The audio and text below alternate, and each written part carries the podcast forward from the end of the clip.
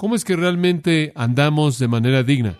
Con toda humildad y mansedumbre, soportándonos con paciencia los unos a los otros en amor. Esas cinco cosas son las características del andar digno. Ahí es en donde todo comienza.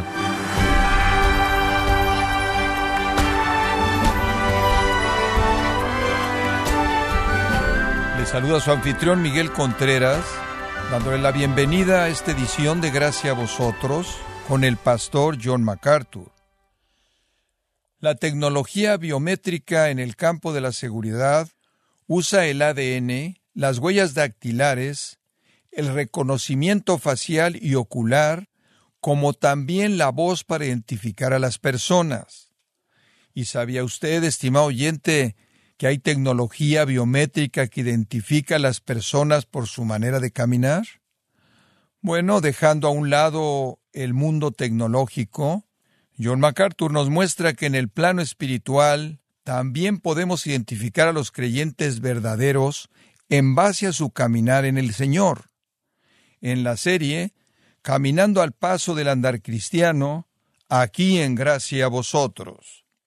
Estamos viendo el capítulo 4 de Efesios y hablando del andar digno, que significa para un cristiano andar como es digno. Y le hemos estado explicando que andar de una manera digna significa vivir una vida que encaja con su posición en Cristo. Los primeros tres capítulos de esta epístola maravillosa tratan con la posición del creyente, los últimos tres con la práctica. Los primeros tres la doctrina, los últimos tres el deber. ¿Cómo es que realmente aprendemos a vivir al nivel de quién somos? ¿Cómo andamos de una manera digna, dijimos que la palabra digno tiene que ver con equilibrio. Es una palabra que es usada de ecualizar una balanza, una báscula. Debemos ecualizar nuestra conducta de acuerdo con nuestra identidad. Debemos vivir como somos. Este es un principio básico de la palabra de Dios. Debemos vivir de acuerdo con quién somos. Debemos vivir de acuerdo con nuestra posición. Ahora, ¿cómo hacemos eso? ¿Cómo es que realmente andamos de manera digna? Bueno, la respuesta viene en los versículos 2 y 3. Veámosla. Con toda humildad y mansedumbre, soportándoos con paciencia los unos a los otros en amor, solícitos en guardar la unidad del Espíritu en el vínculo de la paz. Ahora, la manera en la que andamos de una manera digna es con toda humildad y mansedumbre, soportándonos con paciencia los unos a los otros en amor.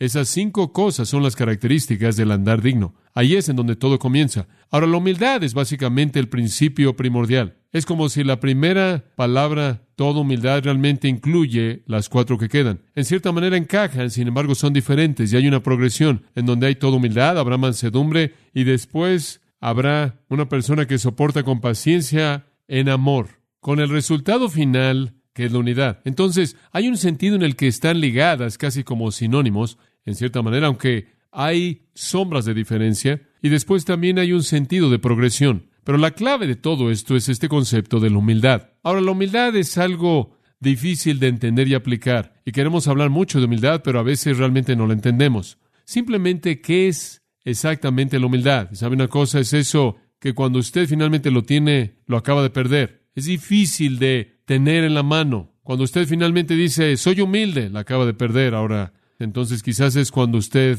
no sabe si lo tiene, que realmente la tiene. Pero eso tampoco siempre es verdad, porque algunos de nosotros sabemos que no lo tenemos, porque sabemos que somos orgullosos, soberbios. Y es algo difícil de implementar, sin embargo, es algo muy necesario, muy necesario. Usted puede ver que aquí está en el corazón del andar digno. Si usted va a andar como es digno, la humildad debe ser una realidad en su vida. Ahora Jesús vino al mundo y como el Rey de Reyes, sublime, exaltado y el Señor de señores, Él vino exaltado sobre cualquier otro ser humano que jamás había vivido, y sin embargo el apóstol Pablo dice en Filipenses capítulo 2 que Él se humilló a sí mismo y adoptó la forma de un hombre y adoptó la forma de un siervo y se humilló a sí mismo. Entonces inclusive el Señor Jesucristo fue humilde. En Mateo 11:29 Él dijo, soy manso y humilde de corazón. El Señor Jesucristo exaltado, manso y bajo y humilde. Él nació en un establo él nunca tuvo un lugar en donde colocar su cabeza. Él no poseyó propiedades. Él solo fue dueño de la ropa que traía en su cuerpo. Él fue sepultado en una tumba prestada.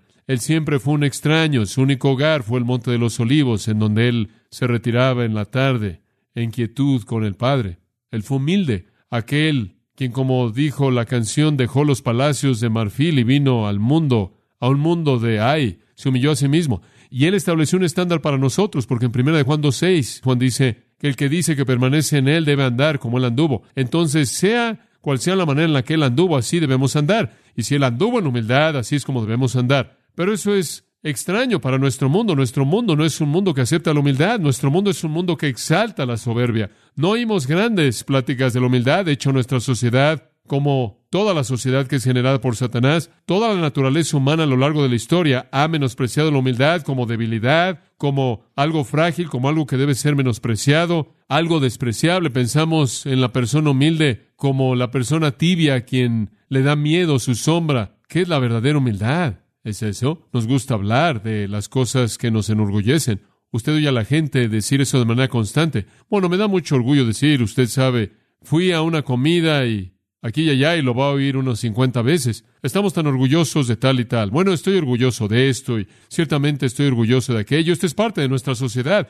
El ser ostentosos, el jactarse, el demandar, el exaltarse, el desfilar. Siempre estamos dándole trofeos a todo mundo y a su tío. Y sabe una cosa, veo a mis hijos y de vez en cuando mis hijos han sido lo suficientemente pequeños como para tomar un bat de béisbol o aventar una pelota y han estado acumulando trofeos al punto en el que casi es absurdo. Todo mundo recibe uno, ¿sabía usted? Casi todo mundo. Los entregan como si fueran cacahuates. Tengo una caja en el garage con todos los trofeos rotos que se cayeron de la repisa en el terremoto. Mi esposa dijo que fue el día más grande que hubo en nuestra casa. Tiene razón.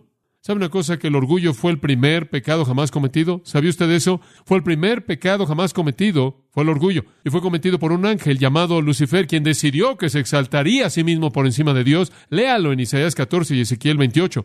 La historia entera en ambos textos es, seré, seré, seré, seré. Lo dice cinco veces y Dios dijo una vez no lo expulsó del cielo. El orgullo fue el primer pecado. Seré exaltado, me exaltaré, me levantaré a mí mismo. Y en Proverbios 11.2 la Biblia dice, cuando viene el orgullo, viene la vergüenza, pero con los humildes está la sabiduría.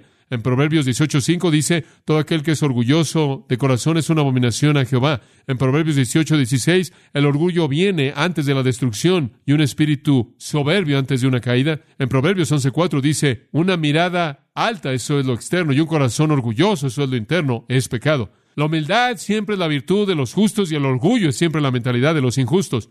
Y es una tristeza para el alma de cualquier persona que conoce a Jesucristo, debería hacerlo, ver a cristianos involucrados en orgullo, involucrándonos en él. Nunca olvidaré que tuvimos una reunión en mi casa una noche y todos los alumnos del seminario estuvieron ahí. Estaba sentado allí en la chimenea, sentado ahí platicando y estaban haciendo preguntas. Y uno de los alumnos muy serio me dijo, John, me dijo, ¿cómo es que finalmente venciste el orgullo? ¿No es eso maravilloso? Tan ingenuo. ¿Cómo es que finalmente superaste? Bueno, fue hace dos años cuando finalmente lo superé, sí. Y nunca ha sido un problema desde ese entonces. Es tan maravilloso ser constantemente humilde. De hecho, es simplemente glorioso. ¿Cómo es que finalmente superaste el orgullo? No sé cómo decirles esto. No he superado finalmente el orgullo. Es una batalla diaria, ¿no es cierto? Diariamente. Satanás lo mantiene frente a nosotros continuamente. Pero simplemente para que tenga la perspectiva de Dios, acompáñeme de regreso a Isaías capítulo 2, versículo 11, o más vale que regresemos al versículo 10. Entrad en la roca y escóndete en el polvo por temor de Jehová y por la gloria de su majestad. Escuche, cuando usted comienza a compararse con Dios, más vale que se meta debajo de una roca. Usted es un insecto en comparación con Él. Más vale que se meta en el polvo en algún lugar cuando vea la majestad de Dios. Cuando usted se compara con la gloria y majestad de Dios, más vale que se meta debajo de una roca. Observe, las miradas orgullosas del hombre serán humilladas. La soberbia de los hombres será postrada. Solo Jehová será exaltado en ese día. Ahora escuche, aquí está el meollo del asunto entero. El orgullo es un pecado porque es el pecado de competir con Dios. El orgullo me levanta y le roba a Dios su gloria y Dios dice, no daré mi gloria a otro. Y entonces Él dice, van a ser postrados y solo el Señor será exaltado en ese día. Solo Dios es digno de exaltación, solo Dios, y lo vuelvo a decir, no hay algo que usted jamás ha hecho, no hay algo que yo jamás he hecho, no hay nada que jamás haremos que sea digno de gloria. Esto es digno de honor en comparación con Dios. Somos un gusano. Debemos meternos en el polvo y escondernos debajo de una roca. Eso es lo que él está diciendo. porque el día de Jehová de los ejércitos será sobre todos. Versículo 12 dice, todos los que son orgullosos y soberbios, todo aquel que es exaltado y será rebajado. Y sobre, y aquí él usa una metáfora para hablar de gente orgullosa, sobre todos los cedros del Líbano, que son elevados y exaltados, todos los robles de Basán, todos los montes altos, todos los montes que son levantados, sobre toda torre alta, sobre toda pared fortificada, sobre todas las naves de Tarsis, y todos los panoramas agradables, y lo sublime del hombre será postrado, y el orgullo del hombre será rebajado, y el Señor únicamente será exaltado en ese día. Ahora, ¿ve usted? Él simplemente está diciendo que Dios va a juzgar el orgullo. Él va a juzgar la soberbia, lo sublime, el exaltar al hombre va a ser juzgado y como usted sabe, el querido Isaías el profeta confrontó esto en la nación de Israel de una manera muy, muy evidente. La gente desfilaba como lo hacemos en nuestra sociedad. Usted sabe, nuestra sociedad es tan orgullosa y todos podemos involucrarnos en eso, ¿no es cierto? Queremos tener la mejor ropa, la ropa más elegante, el mejor auto, la mejor casa, las mejores cosas, y debemos apelar todo el tiempo a la sensualidad para hacer eso.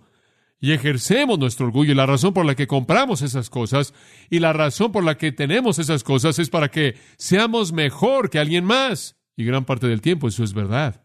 Y hay cosas que necesitamos para proveer para nuestras familias y nuestras necesidades y viajar y todo ese tipo de cosas, pero hay una línea fina, hay una línea delgada entre lo que necesitamos y lo que queremos, que es mejor de lo que alguien más tiene, por causa de exaltación personal, por comodidades personales y tenerlo por encima de alguien más. Y sabe una cosa, conforme comencemos a obtener cosas a cierto nivel, entonces comenzamos a despreciar a la gente que está abajo de nuestro nivel y aspiramos a las que están sobre nosotros constantemente. Esto es orgullo, la perspectiva equivocada.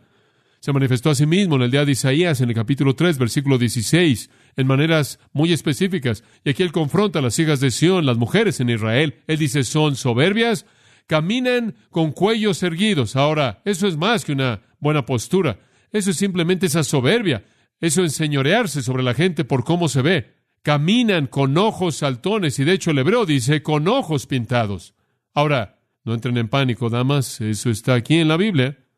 Dice que caminan con cuellos estirados y ojos pintados, caminando y moviéndose conforme caminan. La idea es que simplemente se mueven. Estas mujeres eran orgullosas, jactanciosas. Véanme, me veo toda arreglada, buscando llamar la atención, e inclusive colocaban campanillas en sus pies. Eso es en caso de que no hubiera suficiente para llamar la atención a usted.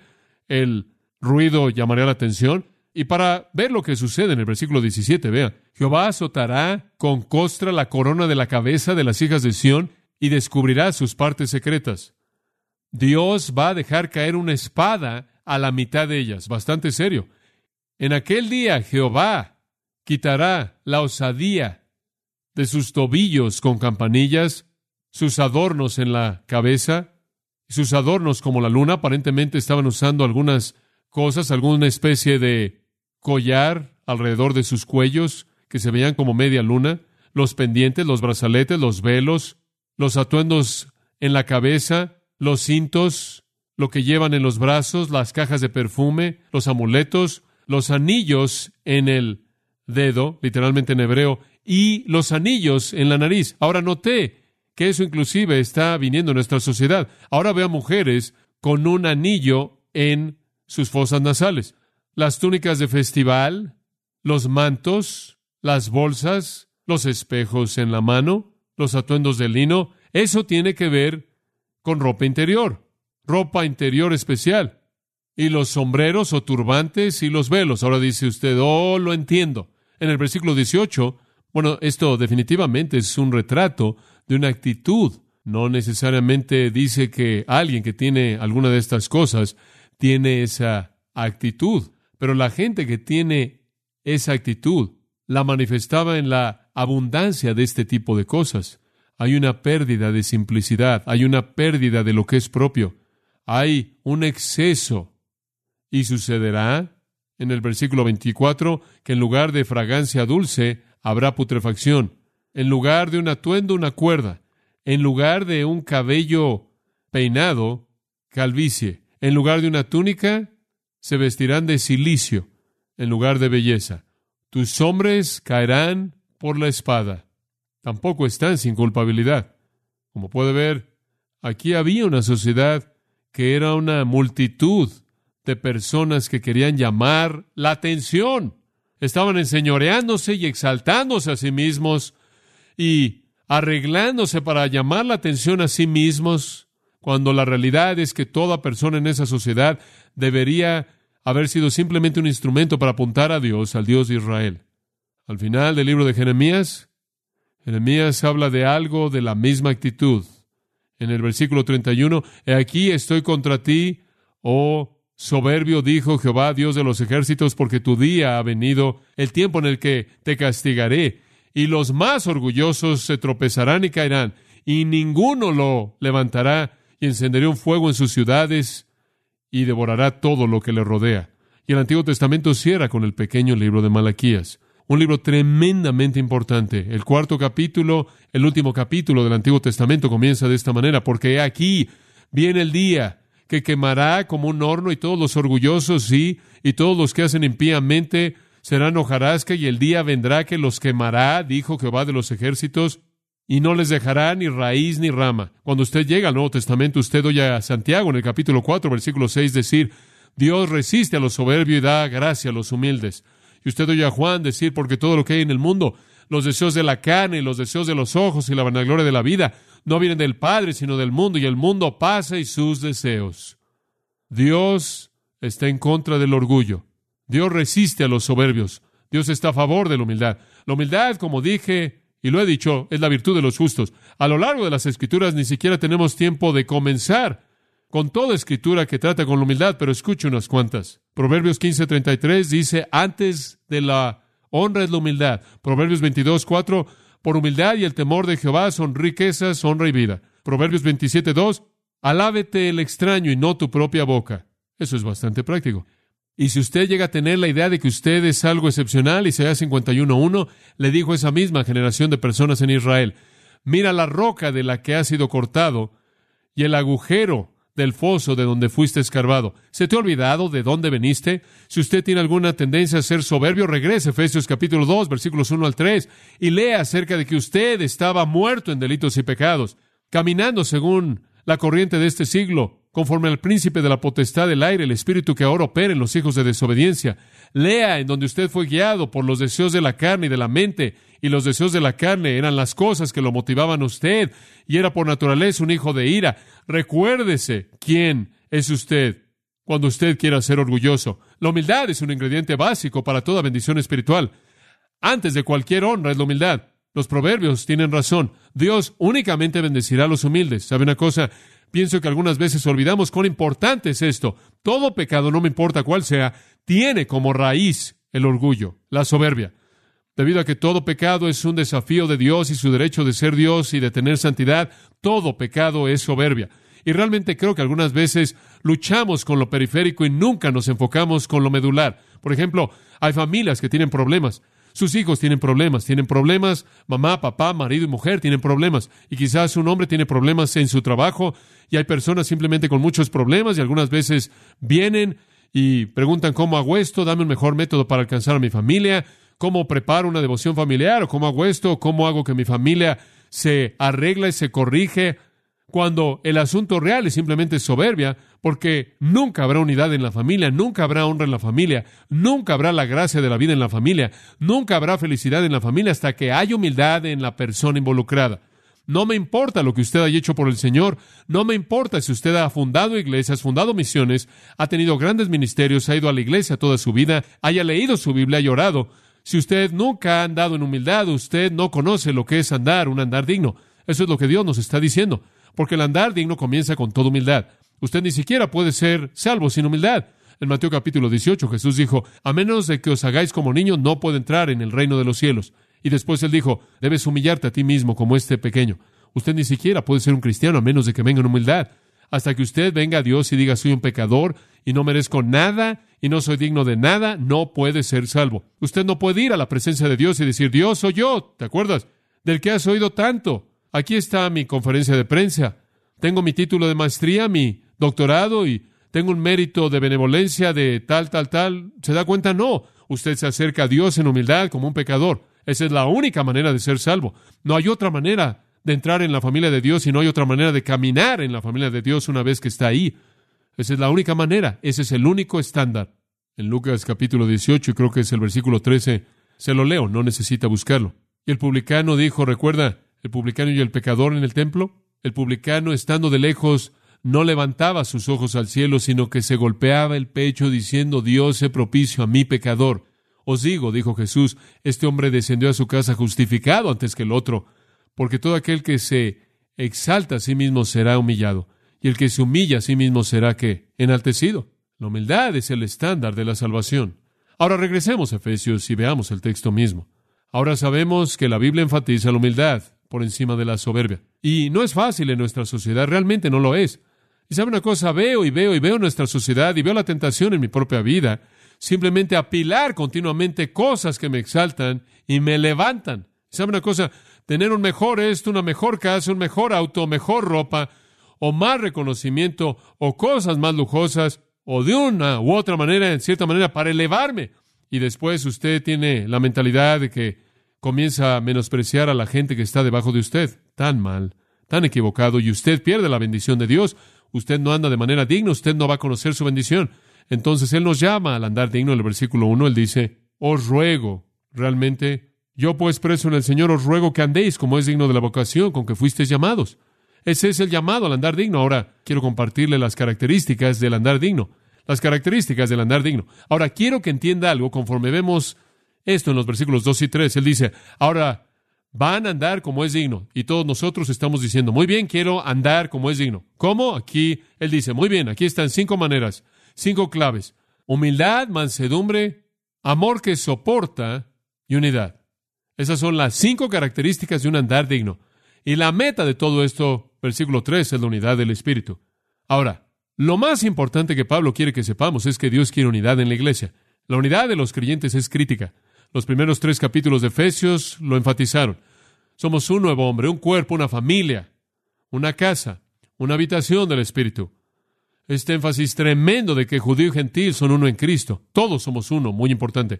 Y es importante debido a esto. En Juan 17, versículos 21 al 23, Jesús oró al Padre. Y él oró una oración muy explícita. Esto es lo que él dijo. Padre, oro porque todos sean uno, como tú, Padre, en mí y yo en ti, que ellos también sean uno en nosotros. ¿Por qué? Para que el mundo pueda creer que tú me has enviado. Versículo 23. Yo en ellos, tú en mí, para que sean perfectos en unidad, para que el mundo pueda saber que tú me enviaste. En otras palabras, el concepto entero de que Cristo es el Hijo de Dios está encerrado en la unidad de la iglesia. ¿Lo ve? Esto es, conforme somos uno, manifestamos Cristo al mundo. ¿Sabe una cosa? El mundo es todo discordia. Todo en el mundo es una falta de armonía. El mundo es todo enemistad y antagonismo y amargura y resentimiento e individualismo. Todo mundo busca lo que es para él. Y si en medio de eso hay un oasis de unidad hermosa, hay un oasis de unidad hermosa, hay una armonía de paz en un grupo de personas, el mundo va a ver y va a decir, ¿qué es eso? Y ahí es cuando podemos decir, esto es lo que Jesucristo puede hacer. Y van a decir entonces, Él debe ser alguien de algún lugar, fuera de este mundo, porque nadie en este mundo jamás podría hacer eso. La Biblia dice, no hay paz para el impío. Paz, paz y no hay paz. No hay nadie en el mundo que jamás ha podido hacerlo. Esa es la razón por la que el mundo se va a aferrar al anticristo. Él va a venir y va a aparecer como el pacificador más grande del mundo. Pero como puede ver, podemos manifestarle al mundo que Jesús es el pacificador. Si tenemos una comunidad de personas pacíficas, amorosas, unidas en un mismo sentir, ¿verdad? Este es el corazón de nuestro testimonio, para que el mundo pueda saber que Él es enviado por Dios. Él no es tan solo otro hombre. Ningún hombre jamás ha podido hacer ese tipo de paz. Ningún hombre jamás ha podido relacionar a la gente entre sí de esa manera. Él tiene que ser divino y ese es el corazón de todo. Entonces, el andar digno tiene como su objetivo, en primer lugar, la unidad en la iglesia, que andemos como es digno para que la iglesia sea una. Ahora, ¿cómo es que usted llega a eso? Bueno, le voy a decir una cosa. Si todo el mundo es soberbio, nunca tendrá unidad, ¿verdad? Si todo el mundo está diciendo, bueno, voy a hacer lo que yo quiero y voy a sacar lo que pueda para mí, tú saca lo que puedas para ti, nunca tendrá unidad. Usted tiene a todo el mundo haciendo eso y estamos en muchos problemas. Si todo el mundo está preocupado por lo suyo, ya no voy a soportar esto, no me puedes hacer esto, entonces no van a tener unidad. Ahora observe esto. En donde usted tiene humildad, usted tiene unidad. Si todo el mundo está peleando por sus propios derechos, usted tiene una discordia terrible, terrible. ¿De dónde vienen los pleitos entre vosotros? Santiago dice, vienen porque quieren sus propios deseos y desean tener lo que tengan y van a hacer lo que sea por tenerlo. Como puede ver, eso es guerra. Por otro lado, ¿de dónde viene la paz? Viene de Filipenses capítulo 2, en donde Pablo dice, estimando cada uno a los demás como superiores a sí mismos, como puede ver usted tiene paz y unidad. Cuando vemos por las cosas de otros y no por las nuestras, cuando todos estimamos a los demás mejores que nosotros mismos, cuando todos estamos involucrados en satisfacer las necesidades de usted, cuando todo el mundo se preocupa por los demás en lugar de sí mismos, entonces hay una armonía y una hermandad y una paz y una unidad que es una unidad inexplicable humanamente. Eso es lo que Dios quiere.